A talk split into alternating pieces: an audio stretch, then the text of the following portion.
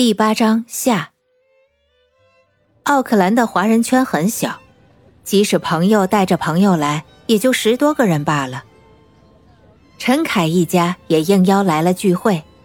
听熊军说，有个朋友是房地产中介，有助于他寻找租用便宜的办公室，还有移民顾问，可以咨询更多的创业移民实际操作经验。绿色的草地上安置了几张方桌。放了一些水果、香槟和点心饮料。今天蓝天白云，微风徐徐，是个户外晒太阳用餐的好日子。熊军和吕乐忙着招呼朋友，大家一见面就自我介绍，侃侃而谈，有点像一个商业信息交流会。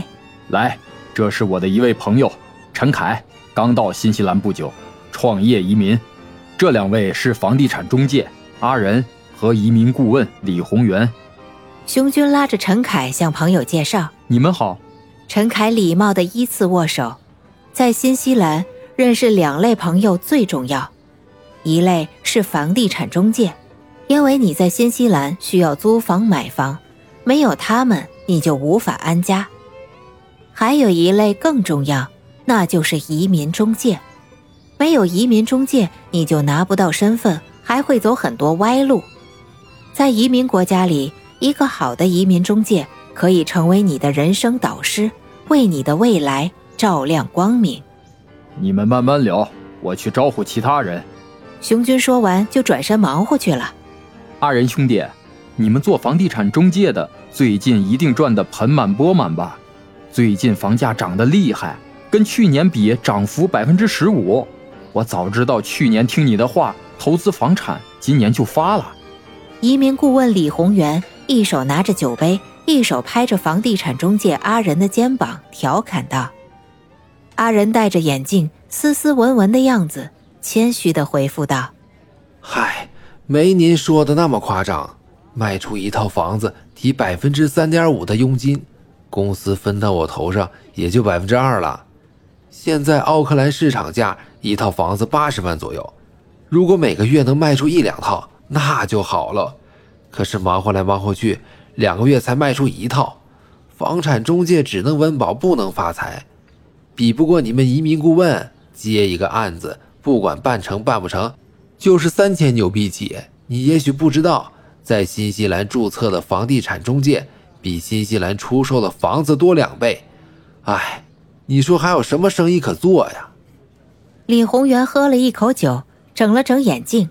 冷冷一笑，谦虚的奉承道：“哼哼，最近新西兰政府开始收紧移民，所以咨询的人也就少了。移民顾问也不是这么好干的。对了，陈先生，你是创业移民对吧？创业移民最近也不太好混啊，移民门槛被提高了不少，以前不用雇佣人，现在……”都要求雇佣几个本地人。新西兰移民局可真会耍花样。两年后你提交申请绿卡时，他在审查你的业绩，也不能给你打个包票。不过，总比那些技术移民要好。自己当老板，不用看人脸色。李宏源一边向自己酒杯里倒酒，一边转身对着陈凯说道。陈凯听后，神情显然有些紧张。焦急的问道：“啊，你说的这些我怎么都不知道啊？官方说只要两年经营都正常，就可以申请绿卡。”李宏源望着陈凯，深深的叹了口气：“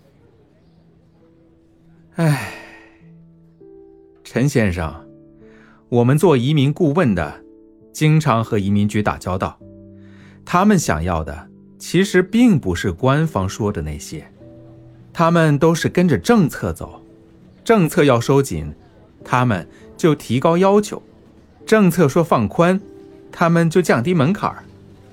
和你经营公司其实没有太大的关系。当然，你的公司不能亏损，正常经营还是需要的。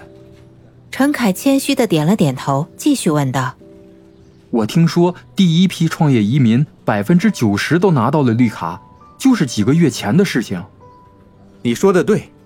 你的消息也很正确，但是就是那批人把这个项目给做坏了。那些人不但没有好好经营公司，而且还坑蒙拐骗。雇佣方面，找几个本地人给他们打税，假冒雇佣；经营方面，他们作假销售，提高自己公司的营业额，达标商业计划书。就连最基本的租用办公地点，他们也不干，甚至将办公地点作为了自己日常居住地。新西兰移民局人手紧缺，也不可能上门一家一家的去查，最后按照政策都发给了他们绿卡。大多数中国人都这么干，其实是钻了空子。这也是中西方文化的不同，思维方式的不同。好好的一个创业移民项目，现在被他们搞砸了。移民局已经开始收紧。现在做创业移民都得认真经营，不是随便混混就能拿到绿卡的了。李宏源无奈的对陈凯说道。陈凯听后十分担忧，一言不语，低头喝酒。陈先生，你主要经营什么项目？现在到哪个阶段了？或许是出于好奇，或许是出于礼貌，也或许是出于职业病。李宏源继续追问道：“陈凯一副愁眉苦脸的样子，无奈的说道：‘哎，目前还在寻找办公场地，只有租用了办公场地，雇佣了人之后，才能向移民局提交申请两年的商务签证。’这么说，你才刚刚开始，那你是属于第二批创业移民，那你得小心了，账面上千万不要出什么问题。”雇佣方面绝对不要作假，只要你肯认真的经营公司，为新西兰的经济做贡献，一切都是真实的。就算移民局去查，也查不出什么问题。只要查不出问题，他们就必须按照规章制度发给你绿卡。哼，这就是西方国家，信守承诺。李宏源微笑着安慰道。陈凯一本正经地说。我从不弄虚作假，我就是正儿八经的经营公司的，我可不走什么歪门邪道。你有这个信心，我先祝你马到成功。但是陈先生，我相信在不久之后，你肯定会来找我咨询一些特殊的问题。喏，这是我的名片跟联系方式，向我咨询问题不收任何费用。但如果你需要我帮助你办理移民项目的相关业务，我会收取标准的手续费用。毕竟这是我的工作，靠这个吃饭的。李宏源双手递上名片，微微一笑，淡定的说道。陈凯礼貌的接过名片，握手说：“那是当然了，一定会找你咨询一些问题的。我其实对创业移民这个项目还是有很多迷惑的地方。”不想浪费了精力和经费，到头来一场空。接下来，你跟这位房地产中介阿仁朋友谈谈，因为你需要租用一个办公场地，这对创业移民来说非常重要的。移民局根据你租用的办公场地情况，他们可以知道你的经营是否是认真的，还是装个样子而已。李宏源手指阿仁，礼貌的推荐。说完后。转身和其他朋友打招呼去了。陈凯和阿仁促膝而坐，认真的讨论办公室场地租用的情况，从中了解到不少的知识。真的是隔行如隔山，每个行业都十分讲究。男人聊事业聊赚钱，女人聊生活聊家庭，小孩子吃喝玩乐，在院子里自由的奔跑。虽然只是在后院搞的 party。但有种在野外野餐的氛围。新西兰称为纽村，如同一个村子。这里待着好无聊的，每天除了接送小孩子，其他时间就无聊的发呆。几个女人叽叽喳喳的闲聊着。哎，那你们平时都干嘛呢？这里虽然风景好看，但真没什么可逛的，最多去市中心逛一圈，其他时间都待在家里看看小说。嗨，有什么特别好看的小说推荐吗？